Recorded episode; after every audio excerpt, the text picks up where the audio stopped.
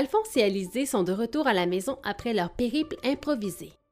Le camion s'immobilise devant la cabane à sucre pour y transférer l'eau d'érable et les deux écureuils en profitent pour descendre. Croyant être suivi de près par son frère, Alizé se dirige vers la forêt. N'entendant aucun pas derrière elle, elle se retourne et voit son frère se glisser à l'intérieur de la cabane à sucre. Elle sourit, mission accomplie. Alphonse est décidé à se faire comprendre une fois pour toutes. Dans la cabane, plusieurs personnes sont au travail. Supervision des machines, filtration du sirop, emballage, tout le monde s'affaire à mettre en canne le meilleur sirop d'érable qui soit. Les gens sont tellement occupés qu'ils ne remarquent pas du tout Alphonse qui se ferait un chemin sans hésitation jusqu'à la sirotière, sans oublier de se prendre une paille au passage. Gabriel est là, devant la sirotière, à goûter le sirop d'érable qui s'apprête à être filtré.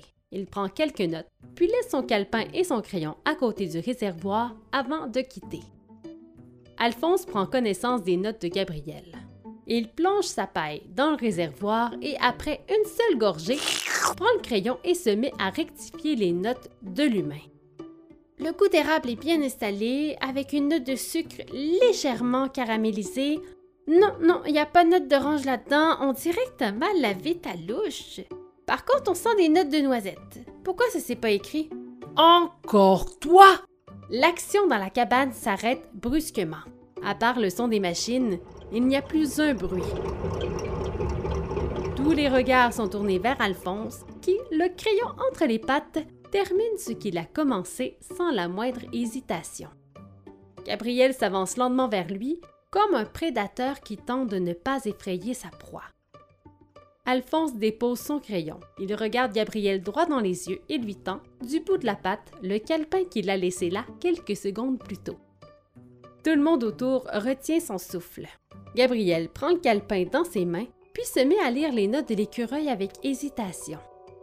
Une fois ses lectures terminées, son regard dévie vers Alphonse qui tient sa paille dans ses pattes et prend encore quelques gorgées.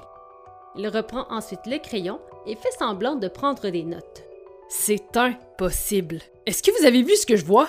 Des petits rires nerveux brisent le silence dans la salle. Je suis fou. C'est ça? Alphonse récupère le calepin dans les mains de Gabriel et se dirige vers la boutique, où sont entreposées quelques cannes de sirop des années précédentes. Alphonse prend une première canne dans ses pattes et perce le couvercle à l'aide d'une de ses griffes. Il prend la canne à deux pattes et boit une bonne gorgée. Il note tout ce qu'il goûte sur le papier. Gabriel prend une gorgée à son tour et analyse les notes d'Alphonse. Même s'il n'a pas la plus belle écriture, il a certainement le sens du goût. Mais non, vous ne saurez pas tout de suite le dénouement de cette histoire. Pour ça, il faudra attendre le prochain et dernier épisode. C'était un balado de la griffe d'érable.